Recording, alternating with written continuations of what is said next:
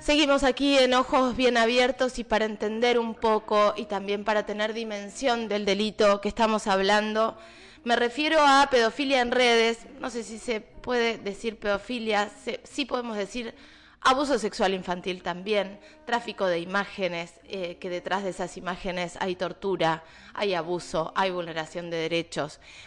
¿Cómo es el camino? Digo, ¿qué es lo que sucede? ¿Por qué estamos hablando de una plataforma de Estados Unidos en este momento? ¿Por qué estamos hablando de investigaciones internacionales? Todo eso nos lo va a explicar ahora Gastón Semprini. Él es el jefe del área de informática del Poder Judicial de la provincia de Río Negro y siempre es un placer hablar con él, más allá de la temática que es bestial, pero nos, nos, nos puede aclarar un montón el panorama. Gastón, buen día. Caro te saluda. ¿Qué tal? Buen día, Caro. Buen día para toda la audiencia. Gracias, Eh, gracias por atendernos siempre. Sí, por ahí te voy a te voy a aclarar por ahí para no herir susceptibilidades a cargo del área de informática. Claro, yo te tiro toda, Sí, ¿viste? no, no, sí, sí. Pero por ahí dicen informática y por ahí no. Nosotros estamos somos un área que estamos dedicada a lo que es la investigación de delitos informáticos y así que como para para no herir susceptibilidades. Exacto. Y además es como mucho más, está muy bien, pero además es como mucho más específico para esto que te llamo y que queremos hablar y que queremos volver a desmenuzar un poco y poner sobre la mesa el delito que en un momento se mal llamaba pornografía infantil, eh, luego eh, pasó a llamarse pedofilia en redes, pero estamos hablando de abuso sexual en las infancias, ¿no? Contra las infancias, Gastón. Totalmente, son, son gente que hoy realmente lo que hoy nosotros estamos investigando eh, son delitos que, que tienen que ver con el tráfico ¿sí? de imágenes con contenido sexual de menores, ¿no? ya sea imágenes o videos. Y eso es lo que hoy nos ayuda a llevar adelante la investigación. ¿Cómo Que por supuesto hay otras áreas que están interviniendo, otras plataformas que ayudan a que nosotros podamos llegar hoy a los domicilios a donde hoy eventualmente hacemos los allanamientos y muchas veces vienen, como vos también lo decías, ¿no? Eh, hoy, las situaciones de que hay investigaciones que vienen del NCMEC, que es una, organ- una ONG que trabaja con Missy Children, a donde vienen reportes ¿sí? de, que identifican y que lo proporcionan proveedores ¿sí? de, de- de- de- de redes sociales, Sí. proveedores de Internet. Entonces, hoy eh, eh, esa, esa ONG nos permiten hacer una investigación un poquito más minuciosa. Pero también está sí. también la, la, la plataforma ICACOPS, que es una plataforma donde se puede analizar en vivo el tráfico. Es impresionante. El- exactamente, el tráfico de, de estas imágenes o videos con contenido sexual de menores y lo ves en vivo.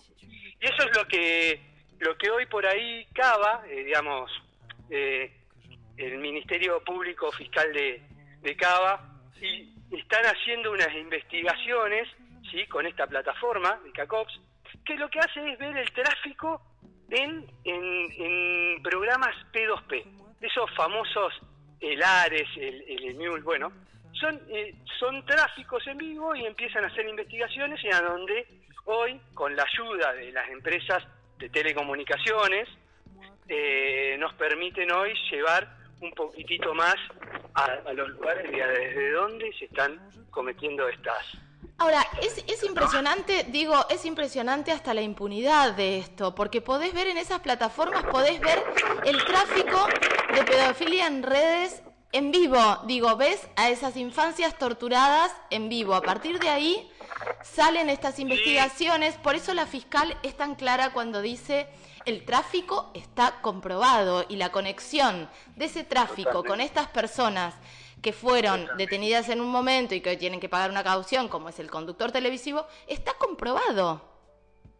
Eh, por lo general es una investigación que lleva un poco más de tiempo, sí puede ser una investigación a donde no solamente eh, se ve un, un solo reporte, ¿no? Digamos, por lo general, sí, sí, esta, estas son, es una investigación a donde se empieza a ver realmente el tráfico eh, seguido, ¿no? Digamos, no es que es, entonces, bueno, son son investigaciones que gracias hoy al, al trabajo que también viene haciendo eh, del Ministerio Público Fiscal de, de Cava, digamos, también ayudan a nosotros, a las provincias del interior, a que también podamos seguir con las investigaciones. ¿no? Ellos hacen gran parte del trabajo y por ahí muchas veces cuando detectan IPs de conexión que están en las provincias, es a donde esos, eh, esos, eh, esos reportes son...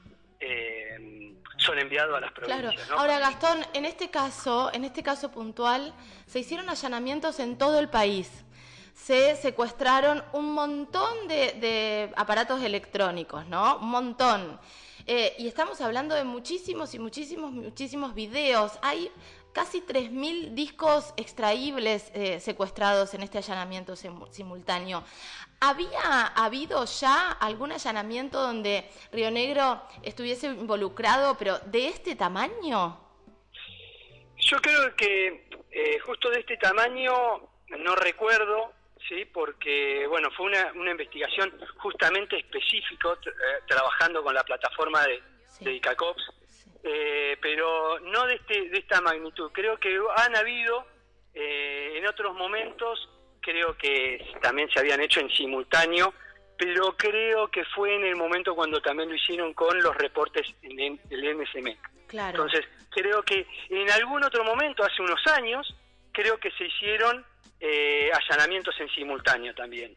Pero bueno, esta justo fue una temática y una investigación más a fondo en lo que es eh, lo que es la utilización de esta plataforma, que lo podés ver en vivo, que es el tráfico de estas, de estas imágenes con contenido sexual, pero en, en, en P2P, ¿no? Sí. Eh, peer to peer se llama, que utilizan estos software que comparten archivos. Uno uno tiene en su computadora los archivos para compartir con otros usuarios que están dentro de eso y también uno hace las búsquedas y descarga también esos archivos desde otras computadoras que también están utilizando estos estos programas. Claro, claro. Nosotros en un rato nada más vamos a estar hablando con la fiscal Belén Calarco que nos va a explicar ahora los pasos y cuáles son los delitos que quedan por probar, porque el tráfico ya está, la conexión ya está, falta probar la distribución y la tenencia. Pero eh, Gastón, me parece que es importante hablar con vos porque todos, todas, somos también... Eh, responsables a la hora de, por ejemplo, recibir, y esto lo hemos hablado un montón de veces, recibir una imagen relacionada con pedofilia en redes, con abuso sexual infantil. Una imagen de un menor, de una menor, en una situación que tiene que ver claramente con un delito contra ese menor y esa menor que es un delito de abuso sexual. ¿Qué hacemos? Digo, ¿qué hacemos para colaborar? No, lo, primero, lo primero es como siempre hablamos, Caro digamos, es eh, reportarlo. No tener miedo, digamos, más allá de que lo hayas recibido en un grupo, eh, por equivocación o no, uno no, lo sabe, pero siempre es eh, informarlo, informarlo, porque la distribución y el reenvío de esas imágenes, bueno, generan a la víctima un... ni nos imaginamos el daño que, se le causa. No, no. no, nos imaginamos, claro, digamos, uno no se puede imaginar el daño que le hace a esa víctima. Por eso lo fundamental es hoy dirigirse a cualquier fiscalía para que los profesionales puedan preservar esa comunicación, puedan identificar el autor, puedan identificar el usuario de la red social, ¿sí? Y ahí a fondo una investigación, justamente para esto, ¿no? Para poder llegar desde dónde. No, porque además lo que estás diciendo es, es, por supuesto, una revictimización quien eh, comparte esta, esta imagen tremenda, pero tendemos, y esto también lo hemos repetido hasta el cansancio, tendemos a borrar la imagen porque nos da impresión, porque nos da rechazo, porque nos da miedo, por lo que sea. Si borramos la imagen, borramos la evidencia. No claro, tal cual. Tal cual. Digamos, yo creo de que cualquiera estamos exentos a que esto no suceda, ¿no? Entonces, justamente, lo primero que uno debe hacer es no borrar. Ya para borrar va a haber tiempo, pero sí lo primero es dirigirse a la primera fiscal, a la fiscalía más cercana de su domicilio, ¿sí? Y, que, y, desde ya la preservación es en inmediato. No te vas a quedar hoy absolutamente sin el dispositivo, eh, porque el miedo también dice, no, lo tengo que entregar a la justicia. No, hoy se hacen las adquisiciones remotas de esa evidencia, en un tiempo de dos horas. Entonces, eh, eso es lo que tienen que saber, que no se van a quedar incomunicados, que no van a tener que entregar el dispositivo móvil. Nada, hoy eh, desde el laboratorio accedemos para todas las ciudades de, la provincia para la preservación de esa evidencia. Así que eh, lo importante es no borrar y, denunciarlo. Sí. Y denunciarlo. Y esto, que decís, y esto que decís que no nos imaginamos, detrás de esa imagen, no solo vamos a preservar este miedo de, eh, bueno, estar implicado en algo que no tenés nada que ver, no solo no vas a revictimizar, pero si, eh, eh, también vas a colaborar con una investigación que se va a iniciar seguramente a partir de esa imagen que recibiste. Y tal vez estás salvándole la vida a un niño o a una niña que está siendo torturada. Es que esta, estas investigaciones tienen que ver con eso, ¿no? Claro. Tratar, parar con el abuso, poder eh, captar esas personas que hoy se encuentran vulnerables y en estado en, esta situación. ¿sí? Entonces, estas ONG que están trabajando a fondo, eh, las empresas de, Internet que también trabajan en su colaboración para estas ONG, digamos, todo el fin es proteger a los niños que hoy están vulnerados. Sí, totalmente. ese es el objetivo. Y uno puede aportar su granito de, de, ayuda a estas situaciones, ¿no? creo que ese es el objetivo. Gastón, ¿se reciben muchas denuncias de este estilo? Digo, ¿la gente se anima a ir a fiscalía hoy y decir, che, me llegó este contenido, la verdad es que no sé qué hacer? Eh, ¿Llega la gente a fiscalía o sí, Sí, porque por lo general muchas veces, bueno, muchas veces sucede que lo han borrado, ¿no? Lamentablemente, muchos hoy, debemos decir de que hoy en la era que, que estamos que estamos viviendo hoy, un niño de, 12 años con, tiene a su alcance un dispositivo móvil. Hoy ya ha bajado, digamos, mis nenas inclusive, bueno, la concientización tiene que ser del padre, ¿no? De, digamos, de ver la forma de tener un control de la navegación de, del menor, concientizar, hablar mucho de esto, de lo que sucede. Yo con mi nena hablo constantemente porque saben de qué trabajo, entonces yo les digo, esto es lo que sucede. Bueno, es concientizar creo, desde, desde la casa al buen uso de estos dispositivos y saber de que del otro lado no todos son amigos, gente conocida, entonces concientizar. Pero sí, muchas veces lamentablemente no llega porque el nene dijo, mira, yo recibí esto, mami, pero lo borré, y bueno, y ya, bueno, se acercan, pero bueno, ya estamos viendo a ver cómo lo recuperamos. Claro. Pero también, hoy también recibimos, claro, porque sucede, sucede que se contactan con gente totalmente desconocida, donde empiezan un vínculo, y bueno, y ahí es donde empiezan a enviar, esa persona como empieza a enviar imágenes con contenido sexual de menores, entonces ahí es donde por ahí eh, la víctima se, se, empieza a, sentir incómoda y es a donde, gracias a Dios, va a decirle a la madre qué hago con esto, ¿no? No fue mi intención, ¿no? Y ahí es a donde, pero sí, por supuesto que nos llegan esas esas denuncias.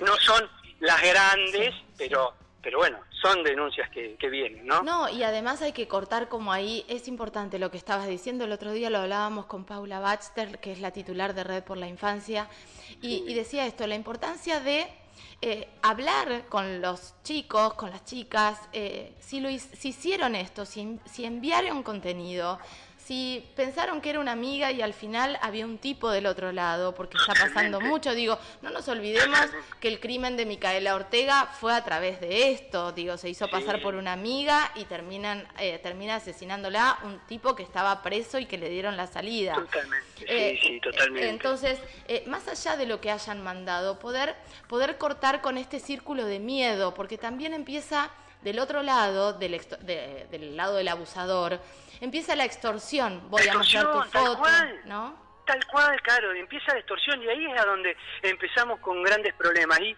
y la verdad que estos niños, lo primero que dicen, no, yo no quiero que me corten el dispositivo. No, bueno, por eso hablarlo, no, no, no va a pasar eso. Sí, por favor, informámelo, ¿viste? Pero que venga de una comunicación eso, ¿no? De los padres, también tener un control. Porque una, hoy un niño de 12 años, 13 años con un dispositivo móvil y en la red misma, bueno, eh, creo que necesita también un, una ayuda a ese control, ¿no? y por eso están los programas de control parental que ayudan, ¿no? A uno saber qué es lo que hace mínimamente. Claro. Pero mínimamente, pero creo que la comunicación es lo fundamental. Totalmente.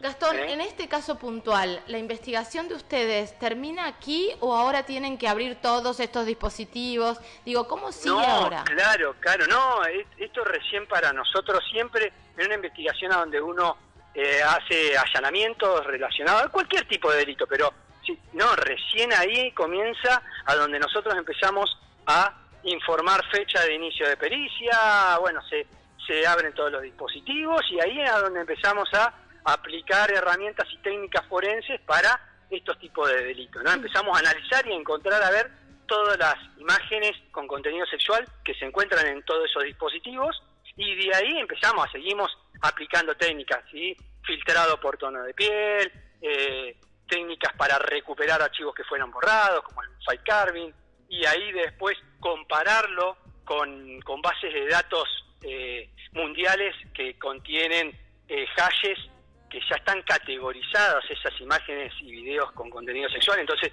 comparamos a ver con la evidencia que están en esos dispositivos, con la con las bases de datos mundiales, bueno, se hacen varios procedimientos para detectar si hay o no hay imágenes categorizadas como como como imágenes de abuso sexual de menores, ¿no? Categorizadas. Eh, Gastón, pregunta técnica. Eh, eh, si, si el tráfico está comprobado, digo, si en la plataforma están esos videos, es casi seguro que están en los dispositivos de estas personas porque se descargan estos videos, ¿no? Sí, por lo general sí. Eh, justo en este, en este, en esta, en esta red justo que es de peer-to-peer y que utilizan estos programas, siempre se descargan a, a una carpeta que se encuentra dentro del dispositivo, ¿no? No es que se encuentre en la nube. Podría, podría, pero no es, no es este caso. En la nube podría ser otro tipo de investigación, ¿no? Que haya informado Facebook que justamente eh, por su plataforma alguien subió o en un grupo en su plataforma subió alguna imagen o video, ¿no? Pero en este en particular, por lo general, esta utilización de estos programas lo que hacen es bajarla a un dispositivo de almacenamiento, claro. ya sea del disco rígido de la computadora o notebook o algún disco externo. Sí, que se secuestraron en total 2.700 y pico de discos externos en este, en este allanamiento simultáneo. Digo, teniendo videos en tu poder, teniéndolos descargados, ahí se comprueba la tenencia. La tenencia, totalmente, totalmente, totalmente. Ya el tráfico está creo, eso te lo va a decir mucho más. Belén, Belén es una genia, así que no, no, digamos, te lo va a explicar perfecto.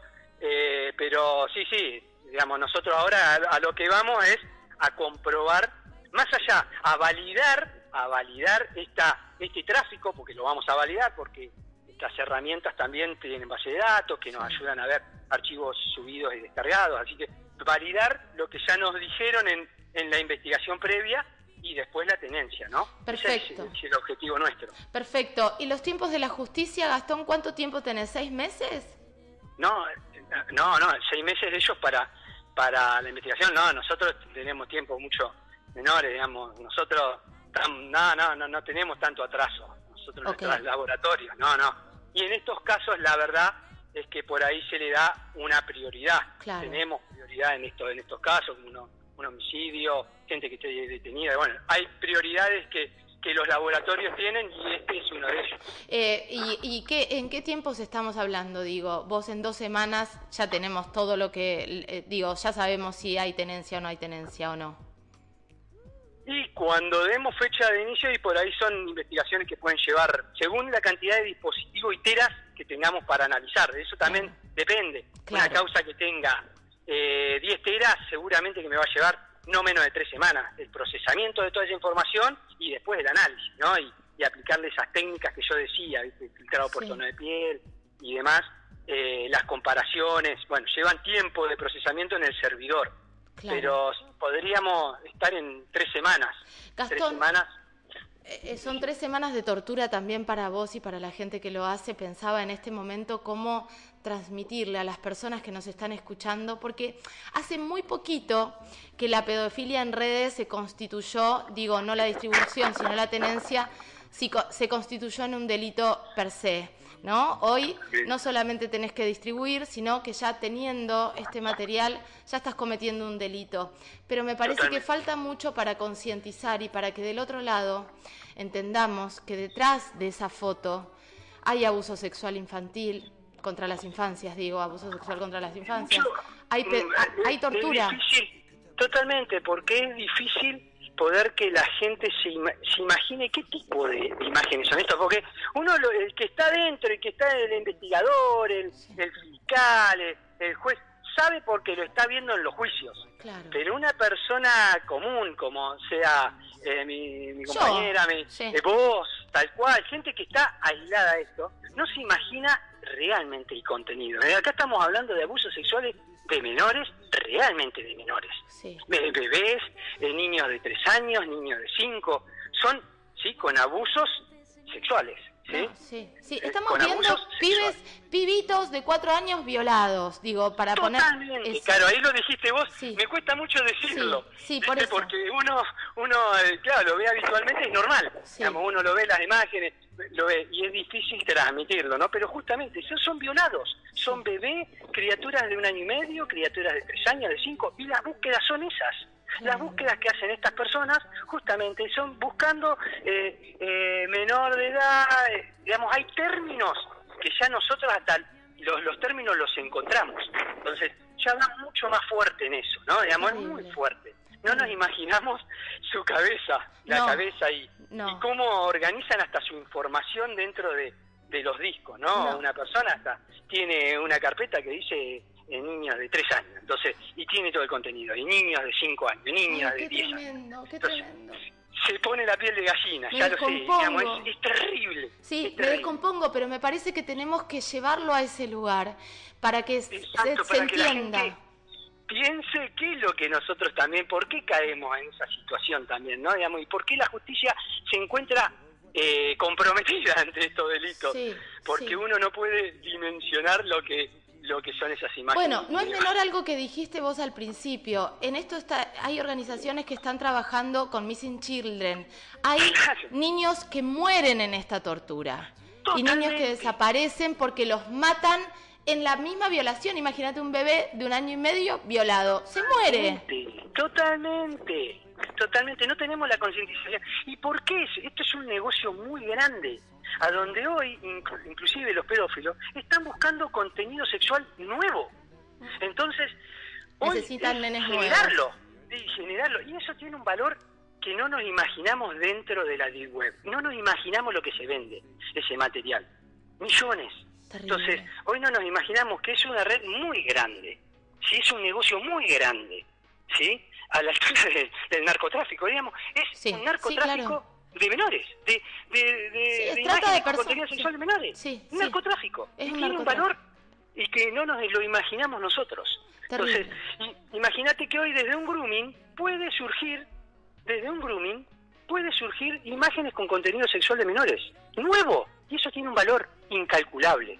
Terrible. Entonces, por eso también el grooming está penado y Sí. está porque puede suceder que vaya por otro lado también ese grooming. sí, Entonces, sí. bueno, ya lo hemos hablado, claro, esto Sí, infinidad de, veces, creo. Sí, pero me parece Pero que es bueno- importante volver. Es bueno, es bueno por ahí hablarlo de vez en cuando, una vez cada dos meses, Sí, tres meses. sí, terminás eh, un poco descompuesta, terminás como pensando qué bestial que es la humanidad y qué le estamos haciendo a las infancias, pero bueno, también poder, poder colaborar desde el lugar eh, nuestro, saber qué tenemos que hacer y nosotros poder replicar esto. Gastón, te Tal cual. agradezco mucho esta charla, como No, siempre. por favor, Caro, un placer como siempre, eh, Ah. siempre, siempre es un placer. Así que lo que necesiten, Gracias. y saludos para todos, que tengan un buen día. Muchísimas gracias, Gastón. Un abrazo favor, enorme. Caro, un abrazo.